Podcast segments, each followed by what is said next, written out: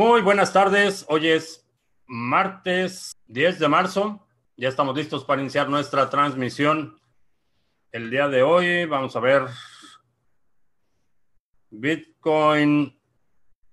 Se está negociando en 7,882 en este momento. Eh, ligera ganancia. Estuvo por encima de los 8000 eh, hasta esta mañana. Creo que se va a mantener, como decía ayer, en este rango entre 7800 y 8200 por un par de días. Eh, bastante incertidumbre en los mercados todavía, a pesar de que hay una recuperación ligera, todavía mucha incertidumbre. El agente naranja, el orangután de la Casa Blanca, gritando que requiere más dinero para soportar la economía que se suponía que estaba yendo de maravilla. Así las cosas. Vamos a poner links en la descripción. Información sobre el exchange, el mini curso gratuito, carteras en hardware y otros recursos que puedes utilizar, eh, bastante útiles. Información sobre los seminarios, y demás. Otras plataformas donde nos puedes seguir. Eh, Lito en California, Juanse, buenas noches, muy bueno el resumen semanal de Juanse. Si no has visto su comentario en los mercados la semana pasada, eh, chécalo en el canal.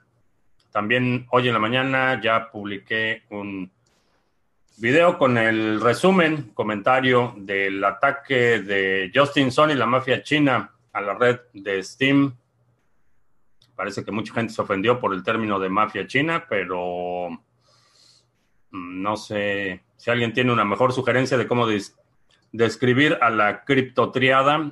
Eh, escucho sugerencias. Eh, Richard en Ecuador, Jesús en Ciudad del Carmen, Héctor en León, eh, Belceguán en Ibiza, saludos. Eh, Omar en Valencia, saludos. Juan MG, MG Tou en la carretera casos del coronavirus extendiéndose. Sí, no sé qué vas a hacer, Juan. No sé si te vas a aburrir en tu casa porque ya suspendieron vuelos directos entre España e Italia.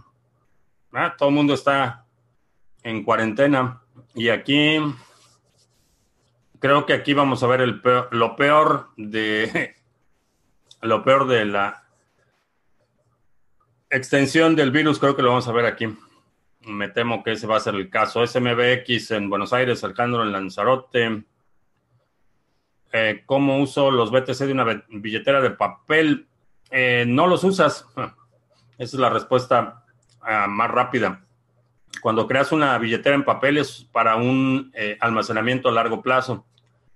puedes crear una billetera en papel. Vamos a suponer que le vas a pagar a alguien un activo, una casa, un coche lo que puedes hacer es imprimir una cartera eh, en papel, transferir de tu cartera caliente a esta cartera en papel el monto acordado por la venta del activo que vayas a comprar y entregarle la cartera en papel, que, que esencialmente le estás entregando el par de la llave pública y privada a quien te está vendiendo ese activo. No puedes hacer transferencias regulares de esa cartera, tienes que hacer lo que se llama un barrido o un swipe, que es transferir el total del contenido de esa cartera en papel a una cartera caliente. Lo que está en una cartera en papel, eh, necesitas moverlo todo a una cartera para poder disponer de cualquier, del total o de una fracción de ese monto. En, en el canal busca el video que tengo sobre cómo crear carteras de papel. Ahí entro en más detalle en el procedimiento y cómo funciona y todo esto, pero básicamente no lo puedes utilizar eh, hasta que lo mueves a una cartera que está conectada a Internet porque vas a requerir firmar una transacción y esa transacción se tiene que propagar. Eh, también, si quieres ver la anatomía de una transacción, hay un video publicado ya en el canal donde explico este proceso. Pablo en República Dominicana, Itziar en Cuernavaca, saludos. Ah, Omar, creo que el mundo aún no entiende BTC, por eso aún es muy pronto que lo tomen como reserva de valor. Mm. creo que sí, Eh, definitivamente la mayoría de, la gente no lo entiende, a lo mejor he escuchado información parcial o sesgada o, muy eh, sensacionalista de Bitcoin, pero algo que es muy importante y algo que estaba hablando con alguien eh, anoche es, Bitcoin no necesita que la gente lo adopte o lo reciba o lo, utilice. El día de hoy, como, es, como está Bitcoin en las condiciones en las que existe, es suficiente reserva de valor para quien quiera asumirlo. Obviamente va a haber volatilidad, pero en la perspectiva, si ves la gráfica a largo plazo, la tendencia es al alza. Es el, activo que se ha desempeñado mejor en los últimos 10 años. Entonces, eh, no veo ninguna razón fundamental para que esa trayectoria no se mantenga eh, en términos de apreciación. Así es que eh, hoy, como está Bitcoin en las condiciones actuales de adopción, de difusión, de liquidez, etcétera, es una buena reserva de valor. No necesita adopción masiva para eh, poder aprovechar los atributos que ya tiene en este momento. Eh, Alejandro, en España, cerrando colegios. Ah, sí, Aquí también en, muchos estados ya empezaron a cerrar eh, distritos escolares. La educación aquí funciona de forma distinta. el gobierno federal tiene cierta injerencia en el sistema educativo, pero son más bien distritos escolares que están vinculados a condados y es una estructura un poco extraña, pero ya empezamos a ver eh, cierres escolares. Alberto en Valencia, Marcelo, saludos. Roger en la Ciudad de México. Gunner en Seattle, saludos a Seattle. Eh, ayer, precisamente, la persona con la que estaba hablando está en Seattle. Eh, bastante, bastante difícil la situación allí en Seattle. Así es que ánimo a leer un buen libro y a cuidarse, Gunner. Chris en España, Nabucodonosor en Bogotá, ah, que si podría explicar cómo transfiero los BTC de una billetera en papel a un exchange, es, eh, tienes que hacer un swipe. Tienes tus eh, tokens tus llaves privadas, haces un barrido o swipe, que quiere decir importar esas llaves privadas a una cartera caliente y después puedes transferirlo a un exchange. No lo puedes hacer directamente la cartera en papel al exchange. Tienes que utilizar un software que esté conectado a Internet me ha sido prácticamente imposible encontrar una forma de comprar BTC en efectivo sin KYC, ni HODL HODL, ni local Bitcoin. No me ha sido nada práctico. No sé qué decirte. Cajeros. Puedes intentar cajeros o empieza a publicar en el grupo de Telegram. Allí hay mucha, he visto en los últimos días mucha gente interesada en comprar y vender. Eh, Juan, que está preparado al 100%, excelente a Miquel en Bilbao, Escadi a punto de ser encerrados todos, sí. Sí, particularmente ciudades con puertos comerciales activos está preocupante la situación. Por cierto, ahí te va una idea de para que te hagas millonario en este periodo recesivo. Eh, entre la parte de la conversación que tuve anoche, eh, los puertos, los puertos comerciales, los contenedores metálicos, eh, contenedores de carga metálicos se están apilando, los contenedores están vacíos, no hay perspectiva de que se vayan a utilizar en el corto plazo, así es que si puedes, eh, si tienes alguna idea para reutilizar contenedores de carga y tienes forma de echarlo a andar en los próximos 12 meses, creo que te puedes convertir en no millonario, multimillonario si buscas una forma eficiente, efectiva eh, de aprovechar ese recurso que en cuestión de 12 meses se va a empezar a oxidar en los puertos de entrada y, va a haber remates. Ahorita ya hay un, lote bastante grande de eh, contenedores en el puerto de eh, en Houston, en Portland y en el puerto de Miami también hay, hay lotes grandes de contenedores que están rematándose. Así es que si en tu país hay un puerto, aprovecha porque esos van a te van a costar eh, centavos, centavos por cada dólar, ¿no? No, literalmente centavos, pero es una oportunidad enorme, una oportunidad enorme para, aprovechar este material. Eh, OEPM esta semana suspendieron un torneo de tenis en Indian Wells, en Italia, partidos de fútbol a puertas cerradas, y el mundo deportivo se salva del coronavirus. Creo que eh, los eventos masivos fueron los primeros. Eh, aquí South by Southwest, que es un festival, lleva, no sé, creo que 20 años o algo así. Eh, no más de 20 años. Eh, cancelado por primera vez y no hay mucho que se pueda hacer. Creo que vamos a ver una cuarentena voluntaria en muchos casos, en otros casos mandatoria, pero en este momento la verdad es que no tiene, no tiene mucho sentido eh, exponerse. Eh, Chris, mi banco me bloqueó las compras de BTC con tarjeta y transferencia. ¿Qué otras opciones tengo? Eh, no sé en dónde estés, pero efectivo. Y transferencia, si estás transfiriendo directamente un exchange, puede que el banco lo, lo detecte, pero si estás haciendo intercambios peer-to-peer, eh, Rolling Circus en Nuevo León, compra de potencia minado, por ejemplo, dice Juan, supongo que para prepararse. Ah, no entiendo por qué Bitcoin se está comportando como una acción ordinaria especulativa en lugar de un refugio de valor seguro como el oro. Eh, no sé exactamente cuál era tu expectativa en términos eh, de patrón de comportamiento, pero en mi opinión está resistiendo bastante bien. Las fluctuaciones eh, proporcionalmente, si se hubiera comportado como una acción, hubiéramos visto un declive del 20-30% en un solo día. Eh, es un instrumento mucho más volátil. La volatilidad es algo que si llevas tiempo en el sector no te debe espantar. Eh, un eh, retroceso del 7% en el mercado de Nueva York es suficiente para suspender operaciones. Aquí 7% es, es nada. Eh, por otro lado, eh, quiero recordar que es una hipótesis. Esta es una tecnología nueva. Es la primera vez en la historia que tenemos una tecnología de este tipo en, en situaciones de una crisis inminente.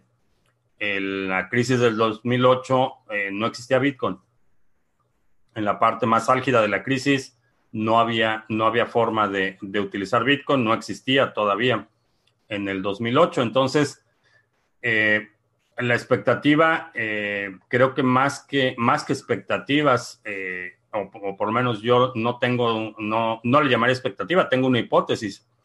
y mi hipótesis es que en el largo plazo es una buena idea tener mi dinero en Bitcoin. Creo que me va a proteger mejor que otros activos. Eh, el refugio de valor seguro, eh, si estás viéndolo intradía, eh, puede ser muy engañoso. El oro puede ser muy engañoso. El oro puede fluctuar bastante de un día a otro, pero si lo ves en perspectiva, si ves el comportamiento del oro en los últimos 10 años, comparas con Bitcoin o comparas con otros activos, creo que te empiezas a dar una idea de que puede ser una buena reserva de valor. Ahora, si te estás poniendo en el o, si estás llegando al punto de ya ponerte nervioso, eh, probablemente estás sobreexpuesto y te convendría rasurar tu posición y reducir tu, exposición a Bitcoin a un monto que, estés más cómodo, que no te quite el sueño, vaya.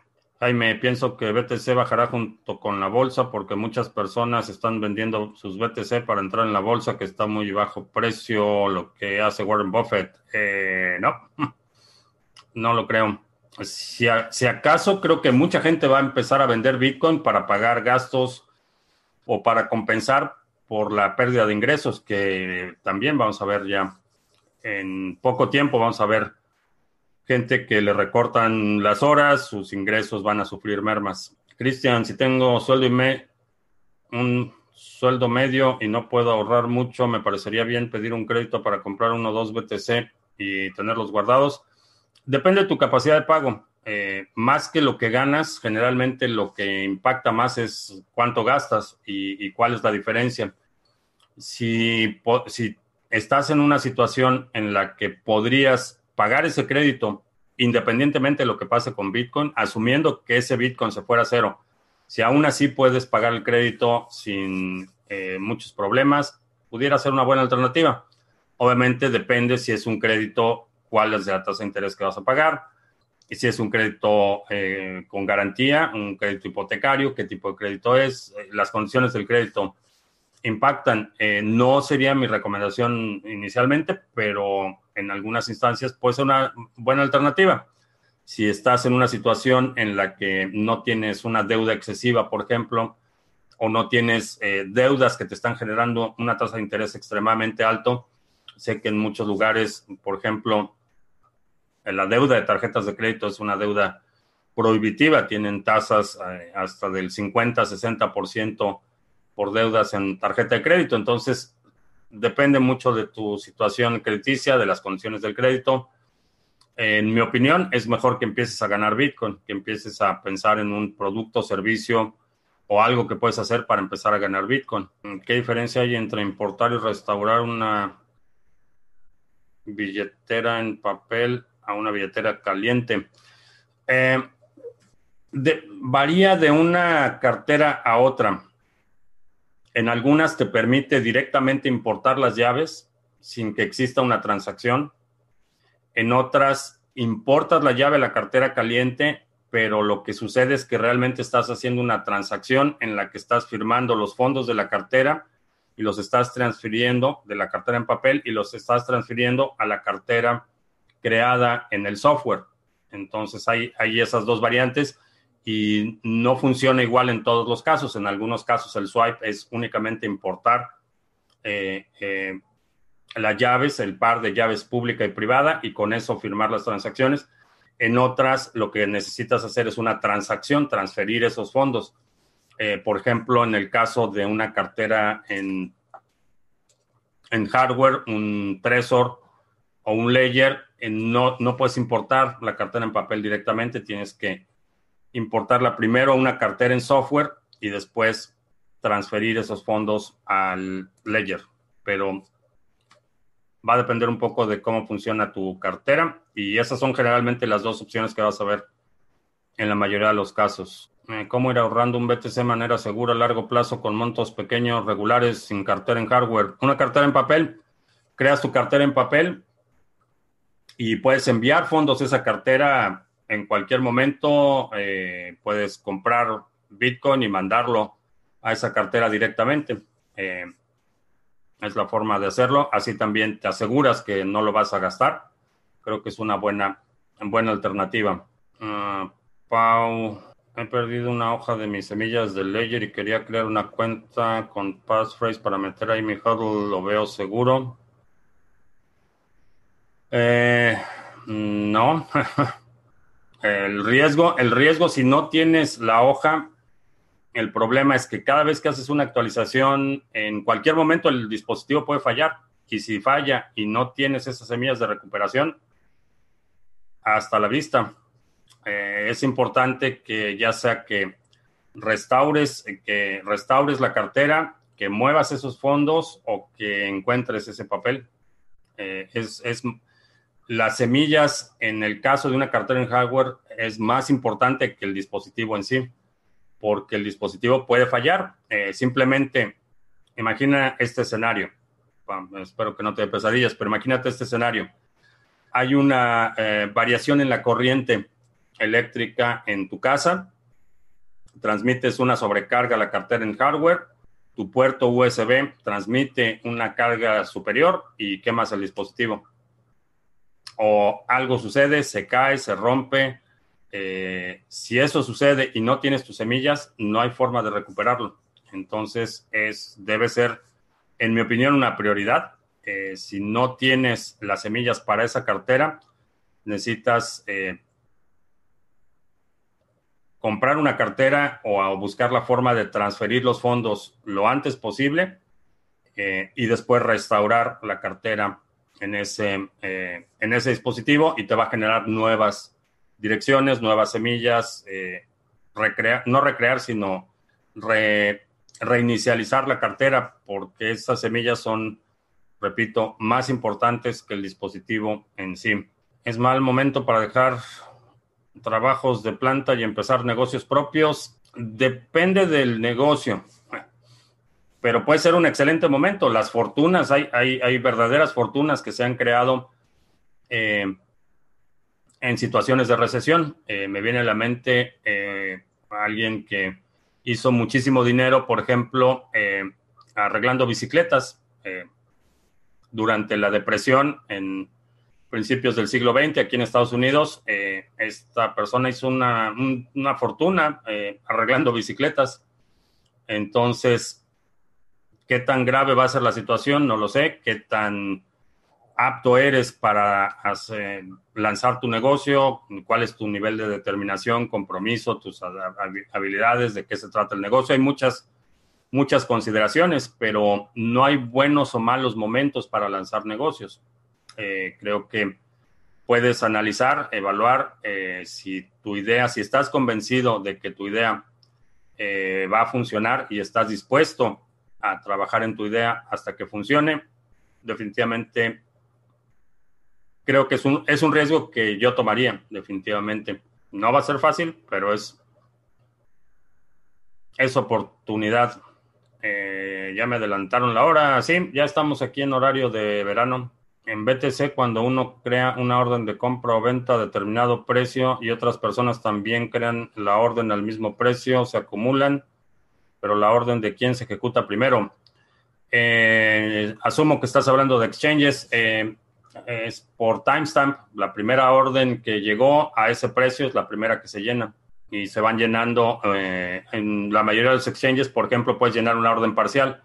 Vamos a suponer que hay una orden de compra de un BTC a 7800.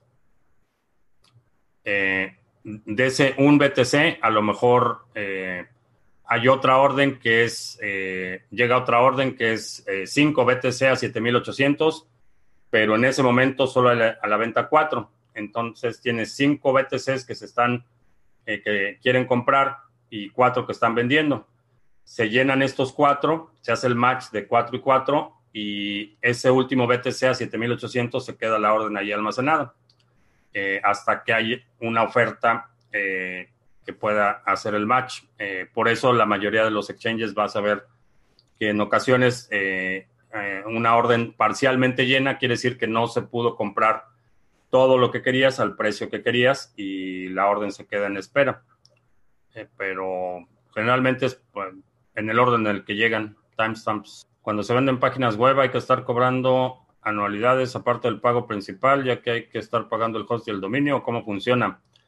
Eh, depende del acuerdo al que llegues. Hay ocasiones en las que, por ejemplo, le vas a estar dando mantenimiento a la página o por el tipo de página requiere que tengas un poco más de soporte. Eh, por ejemplo, si tiene funciones de eh, procesamiento de órdenes, a lo mejor vas a requerir hacer un poco más de trabajo de mantenimiento.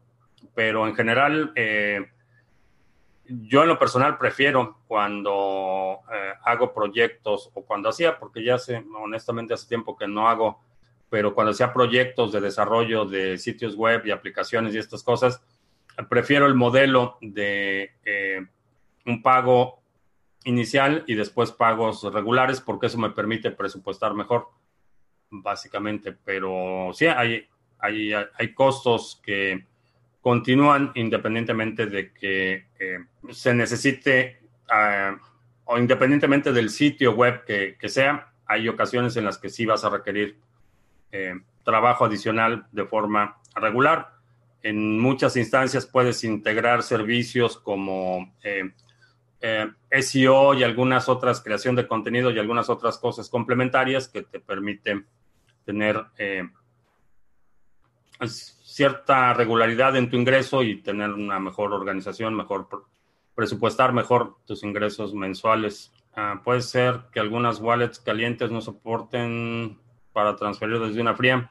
Eh, sí, las carteras sin hardware eh, no te permiten hacer ese tipo de transacciones, aunque no he checado la última versión. Me parece que en la nueva versión del el bridge de Trezor sí te permite hacer swipes de transacciones. Eso necesito checarlo. Ya me surgió la duda en este momento, pero en general es una función de la cartera. Hay carteras que pueden no permitirte esa funcionalidad de importar directamente las llaves y requiere hacer la transacción. Eh, no puedo quitarme la sensación de que todo alrededor del coronavirus es contradictorio y confuso.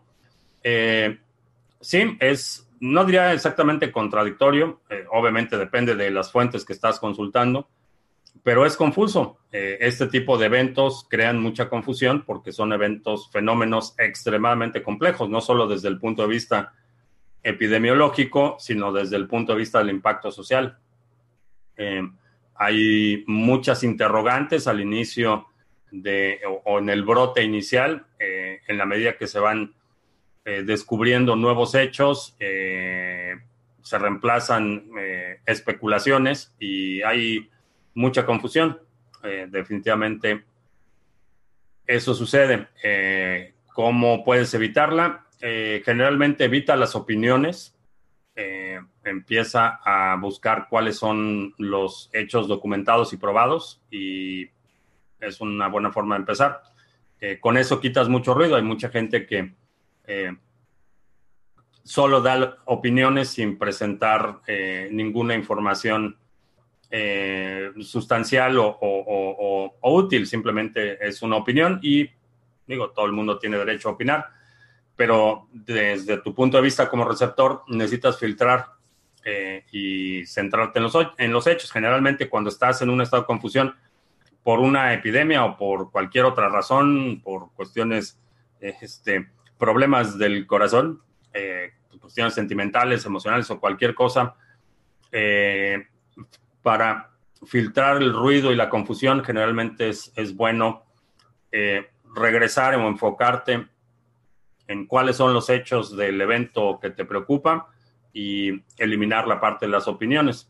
Y te vas centrando en los hechos y eso te ayuda a tener un poco de más claridad en tus, en general, en toma de decisiones y en la información que utilizas y que encuentras ah, accionable o útil. Juan tiene comida para cuatro meses, caña de pescar, autocaravana, efectivo, botiquín, lavadora, lavadora en autocaravana, plomo y herramienta. Bien, ya estás listo, Juan. No se te olviden libros. Un par de libros va a ser buena idea. Ah, ¿Qué pienso sobre el manifiesto del individuo soberano? Eh, es definitivamente interesante. Tengo por aquí el libro. ah, sí. El individuo soberano. Definitivamente interesante.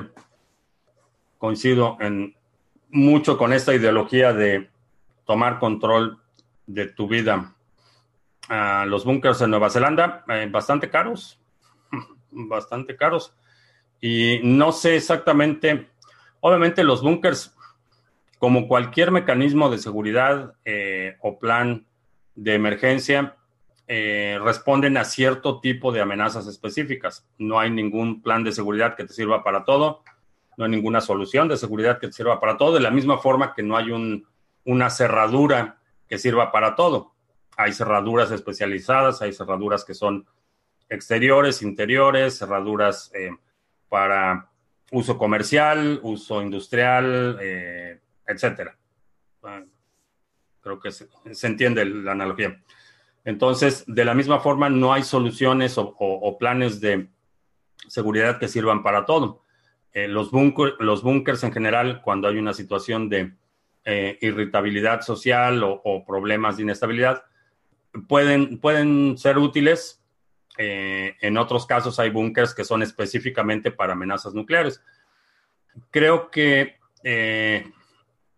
en muchos casos se convirtió más bien en una moda, como, como un, un símbolo de estatus el tener un búnker.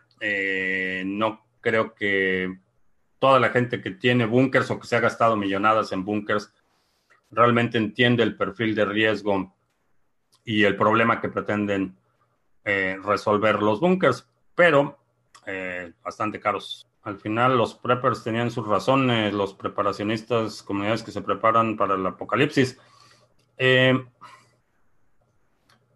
Sí, no, digo, hay, hay, hay, ese tipo y creo que la televisión eh, hizo mucho por ridiculizar la idea de, los preppers y obviamente siendo televisión eh, pusieron los casos más extremos y casos que eran dramáticos y, hasta cierto punto coloridos o folclóricos o eh, de llamar la atención, pero la realidad es que no es distinto que tener el seguro en el coche. Eh, sabes que cuando estás manejando, eh, cosas pasan, es común que cosas pasen y cuando algo pase, quieres estar con la tranquilidad de que no vas a tener un problema financiero, que no vas a incurrir en daños a terceros. Entonces es básicamente, en mi opinión, es ser adulto, es encargarte de el bienestar de tu familia en una situación de emergencia. Y obviamente ahí, eh, como mencionaba, no todas las soluciones de seguridad son para todas las cosas y hay grupos eh, que su enfoque o su preocupación principal era eh, una guerra nuclear o una situación de una guerra bacteriológica, una situación de una epidemia, para otros era un colapso económico total. Cada quien se preparaba para lo que creía.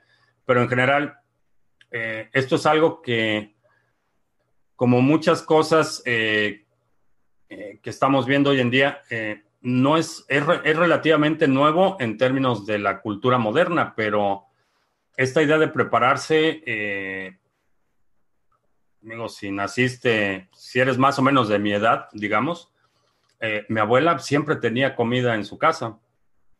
Siempre había extra. Eh, en mi casa, mis, papás siempre tenían, eh, siempre había comida extra, había una reserva de, comida, siempre había algo extra.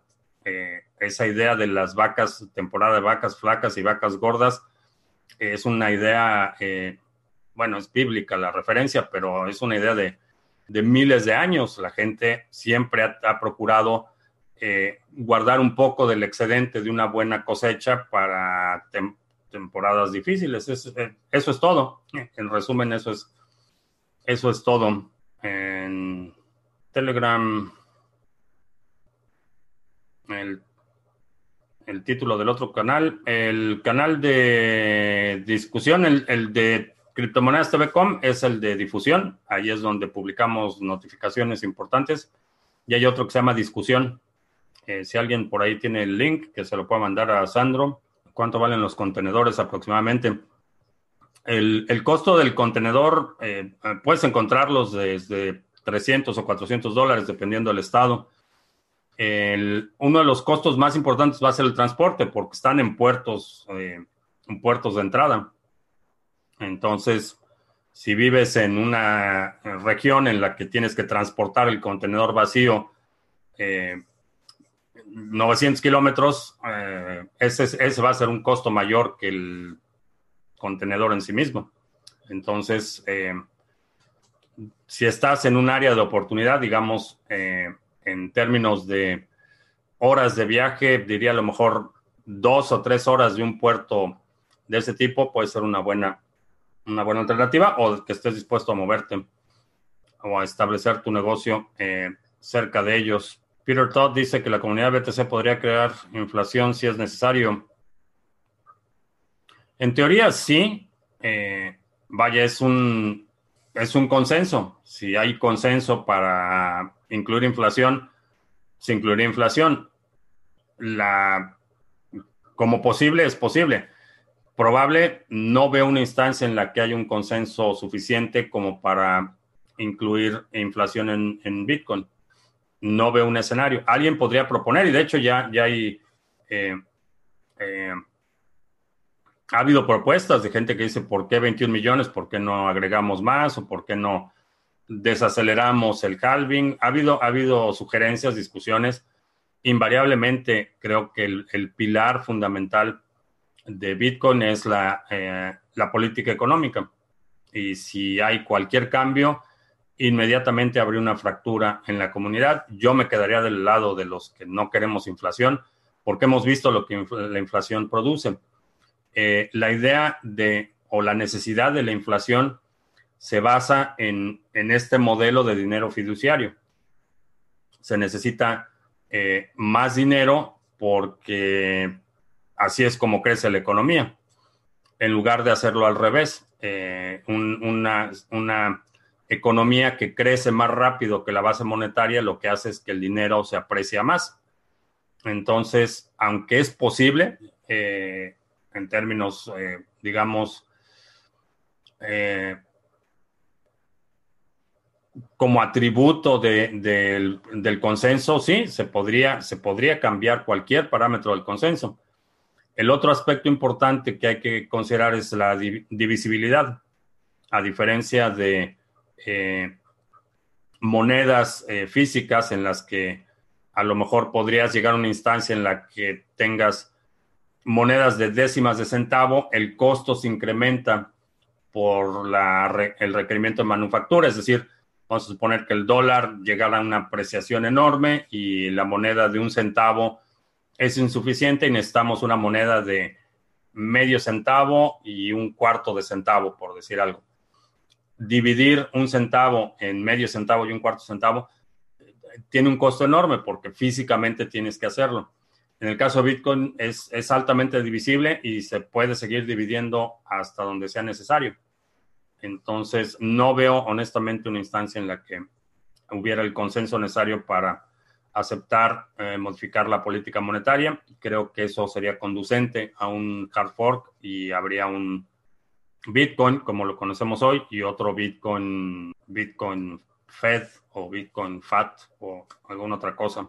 Exchange que permita depósitos y retiro utilizando Lightning Network. Eh, necesito checar eso. No me acuerdo quién tiene ya implementado Lightning Network para depósitos y retiros. Ah, ¿Por qué todas las bolsas de valores del mundo marcan en rojo menos la de Caracas que está en verde? Porque en Caracas los precios se ponen por decreto.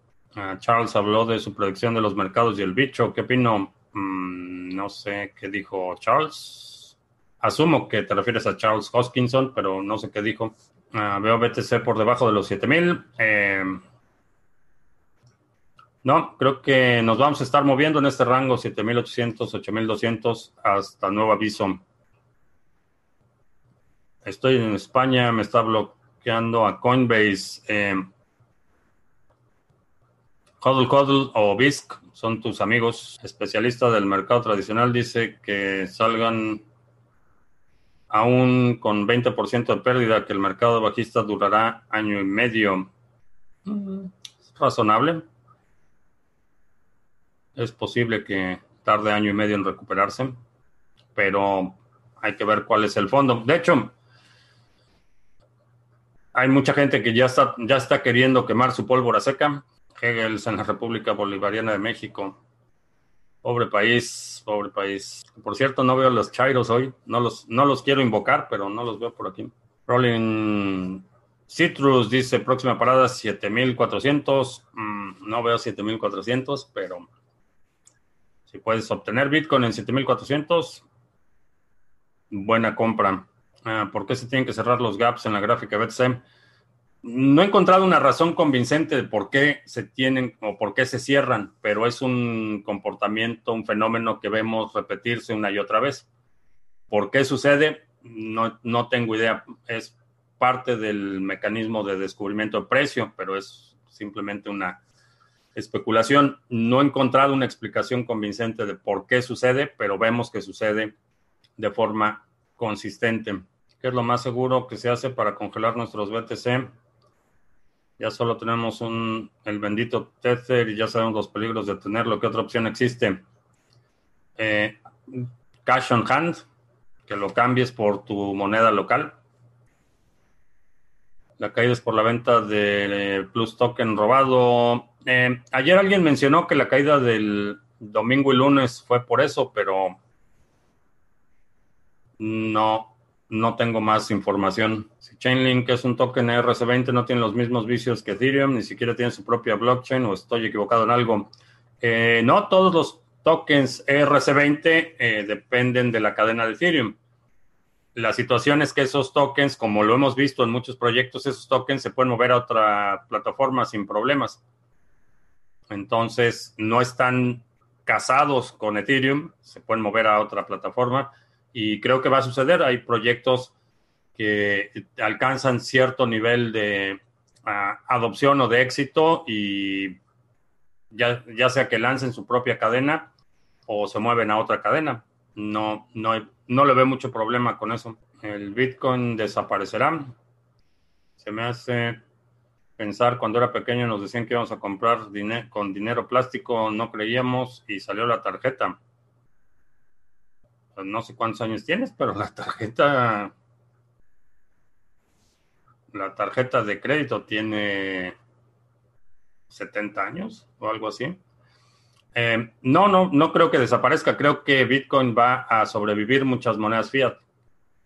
Vamos a ver reajustes y reestructuraciones profundas de sistemas monetarios y Bitcoin va a seguir. ¿A quién beneficia el petróleo más barato? Eh, a nadie. Eh, bueno, en general a la población hasta cierto punto, pero es una, una estrategia de negocios bastante ruda, diría.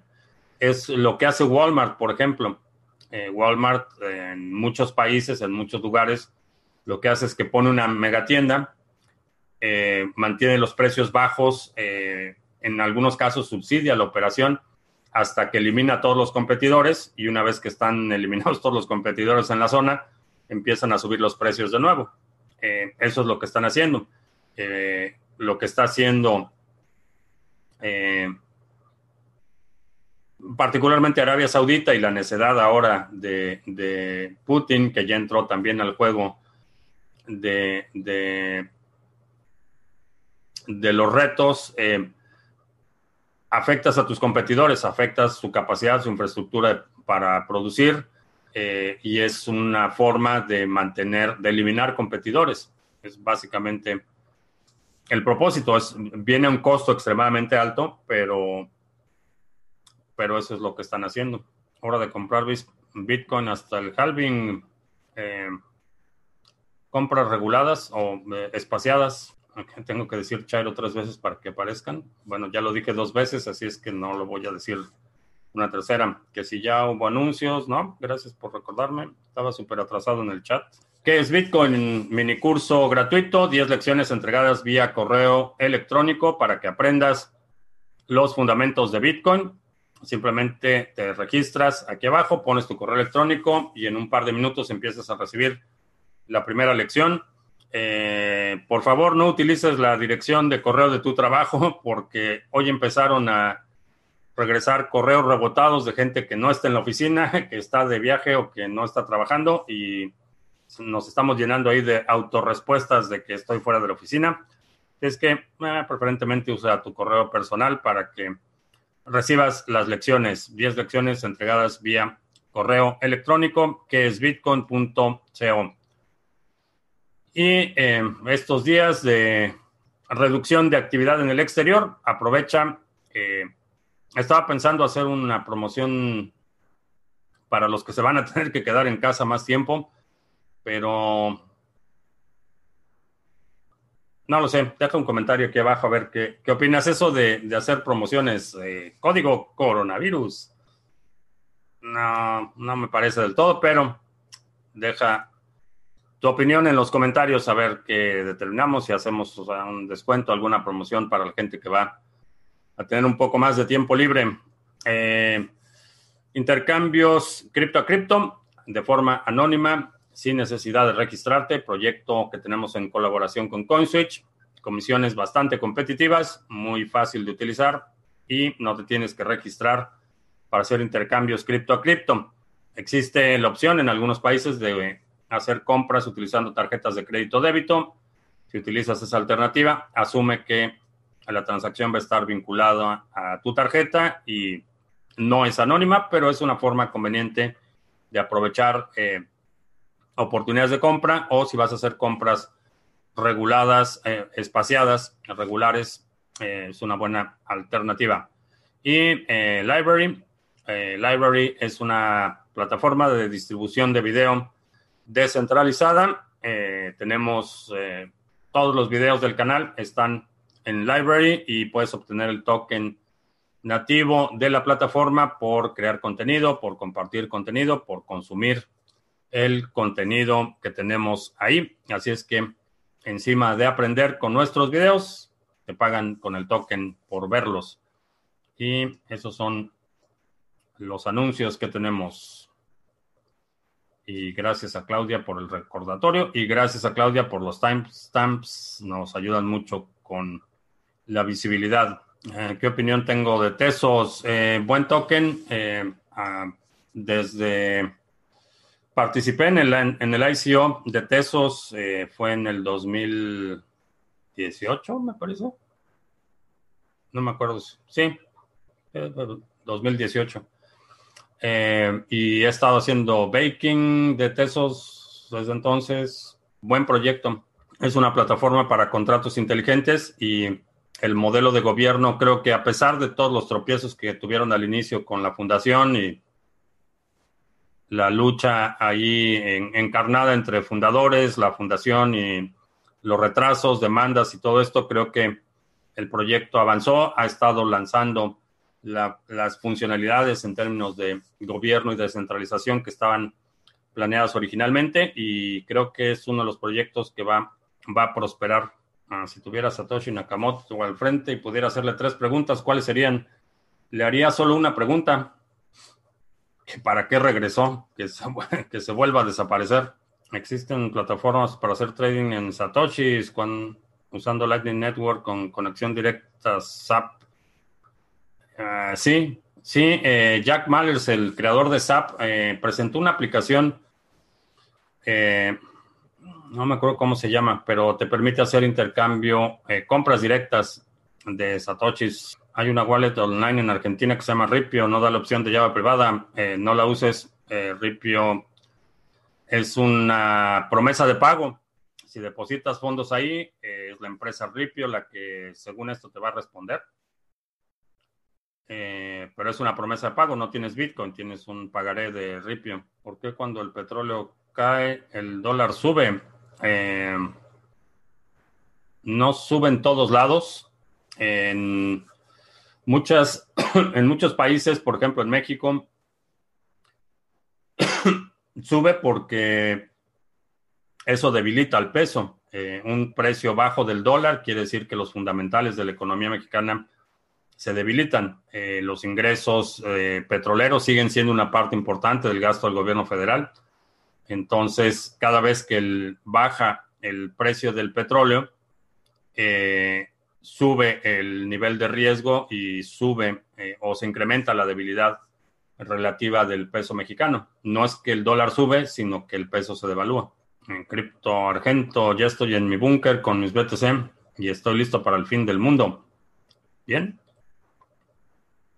Espero que tengas paciencia porque el fin del mundo se va a tardar vamos a tener una, una crisis severa, eh, vamos a tener turbulencia, pero no va a ser el fin del mundo. Ah, dice China que tendrá lista la vacuna el siguiente mes y no hay nada que preocuparse. Pues el hecho de que China diga que va a tener una vacuna, razón para preocuparse.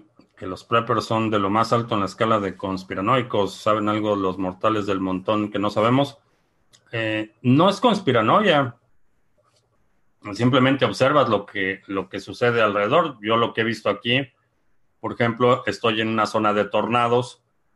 Eh, hay tornados con frecuencia. Ha habido en el tiempo que llevo aquí eh, dos tornados que han, eh, que han pasado a un par de millas de donde yo estoy. los incendios es algo común. tormentas eléctricas, tormentas severas realmente para mí esas son las amenazas y, estar preparado para eso no tiene nada que ver con la conspiranoia. Obviamente hay gente que lleva esto al extremo y, todos sus preparativos y se gastan literalmente millones de dólares en preparativos para un evento eh, que en mi opinión es bastante remoto. Es un eh, evento de alto impacto, pero en términos de posibilidades es una posibilidad extremadamente remota. Y hay conspiranoicos, definitivamente hay gente que se está preparando para que, por ejemplo, las Naciones Unidas invadan Estados Unidos cosa, no sé por qué la gente tiene, tiene esa idea de que las Naciones Unidas van a venir a invadir Estados Unidos y convertirlo en un país socialista. Hay gente que se está preparando para eso, hay gente que se está preparando para una invasión extraterrestre, otros para una guerra nuclear. Eh, en muchas ocasiones es un hobby, es simplemente un hobby, es como coleccionar, en lugar de coleccionar eh, motocicletas, la gente colecciona eh, suministros de supervivencia. para mucha gente es un hobby. Entonces, no, es un, no es un solo grupo, hay gente que se prepara en distintos niveles. de la misma forma que en, en, cierta medida, y esto a mucha gente le ofende, o, rechaza el, concepto inmediato, pero en, buena medida todos somos preppers. Eh, y a lo que me refiero es que si tienes seguro en tu, como mencionaba al principio, si tienes un seguro eh, de gastos médicos, eh, no es que estés esperando que te secuestren los extraterrestres para experimentos biológicos, simplemente sabes que eres humano, que los humanos se pueden enfermar y que cuando los humanos se enferman necesitan atención médica, entonces tienes un seguro que te cubre la parte de la medicina. Lo mismo si manejas, si tienes un vehículo, sabes que los vehículos se mueven rápido, que hay otros vehículos moviéndose rápido al mismo tiempo y que los accidentes suceden, entonces compras un seguro para accidentes. Si tienes un, bebé, un hijo pequeño, eh, a lo mejor estás ahorrando para el futuro o pones protecciones en los contactos. No es que haya una conspiración para que eh, eh, electrocutar a tu bebé, simplemente sabes que ese tipo de cosas pasan y actúas en consecuencia. Hay gente que vive en zona de tornados, por ejemplo, aquí es un parte del corredor de tornados, hay gente que vive en zona de huracanes y simplemente construye su casa más alta. Eso es prepararse para eventos posibles. Eh, está el otro extremo, por supuesto, pero la mayoría simplemente tomamos precauciones para lo que vemos que puede afectar nuestra vida diaria. Eh, entre ADA y BTC, ¿cuál creo que dará más beneficios a largo plazo si, invirtiera desde hoy? Eh, más beneficios. Eh, proporcionalmente, el potencial de apreciación de ADA creo que es mayor. Eh, si comparas un ADA con un BTC, el potencial de apreciación de un ADA es mayor que el potencial de apreciación de un BTC, pero eh, en términos de longevidad, BTC tiene mucho más tiempo, hay una historia mucho más larga en términos de descubrimiento de precio. Ah, por su característica de tener una menor superficie de ataque, eh, tiene algunas cualidades que eventualmente van a ir evolucionando, que puede adaptar de otras plataformas, pero son proyectos distintos. Creo que sería un error limitarme a tener que escoger uno u otro. Eh, si solo, si, aún teniendo poco, poco dinero o estando limitado, creo que eh, tendría una parte en Bitcoin y otra parte en ADA. Folclórico, persona que se dedica al cante flamencado, eh, a lo mejor en donde tú vives, pero folclórico, esa es una definición muy local. ¿Qué opino de ser veganos? Pues creo que es una mala idea. Es un sufrimiento innecesario, pero el hombre está diseñado para comer solo vegetales. Definitivamente eso es absurdo. Eh, la única razón por la que le ganamos la competencia a los neandertales y a otros homínidos eh, primitivos es por nuestra capacidad de consumir grasa. El tejido cerebral eh, es principalmente es tejido adiposo y la evolución del cerebro humano y el Homo sapiens como tal evoluciona gracias a su capacidad de consumir eh, grasa. Sin ese contenido graso no habríamos tenido el desarrollo eh, del cerebro, particularmente del sistema neurológico. Así es que eh, esa idea de que está diseñado para solo comer vegetales es totalmente absurda y contraria a lo que sabemos de la antropología y de la biología. Súper retrasado con el chat. Que odio a Satoshi. Ah, ya están aquí nuestros chairos de cabecera. Que odio a Satoshi Nakamoto. Definitivamente los fifís muerden la mano que les da de comer. Ah, ese. El tufo del resentimiento, Chairo. Eh, no, no lo odio, pero creo que es una de su, su, su, mejor contribución es haber creado Bitcoin, seguida por haber desaparecido. Creo que fue una gran contribución el hecho de retirarse del escaparate público y en condiciones en las que se hubiera quedado Satoshi como se quedó, eh, por ejemplo, Vitalik, o como hay personajes públicos atrás de las cadenas, creo que Bitcoin no habría prosperado. Eh, pero puedo estar equivocado. Que ahora soy. Ah, están desatados los chairos. Que ahora soy chinofóbico. Si todos los ingredientes vienen de allá, ¿cómo se nota que los súbditos de tu amo? Eh, no, realmente el, problema no es por el origen chino, sino por la metodología que utilizan los chinos para la investigación médica.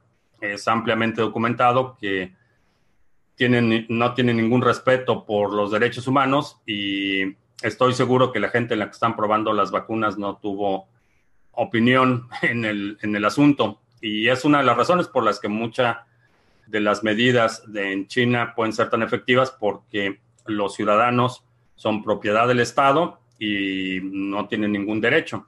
Entonces están dispuestos a sacrificar al otro por el bien común, como ya sabes quién que quiere que los mexicanos sean propiedad del Estado. Ya no se precisa nombrarlos tres veces, con dos aparecieron los chairos, sí.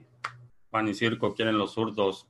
Sí, esa admiración y sumisión por los regímenes autoritarios viene de su mandamás. Eh, SMBX, estuve leyendo sobre el proyecto de Engine, se ve interesante, tendrá un buen uso. ¿Hay algún exchange que tenga Engine o todavía no?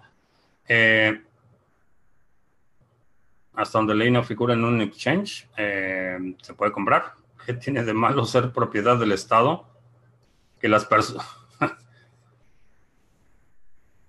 no pensé que tuviera que explicar eso, pero que las personas sean propiedad del Estado, ¿no te parece malo? Ay, Dios mío. Pobre país. Es, esta es la gente que va a...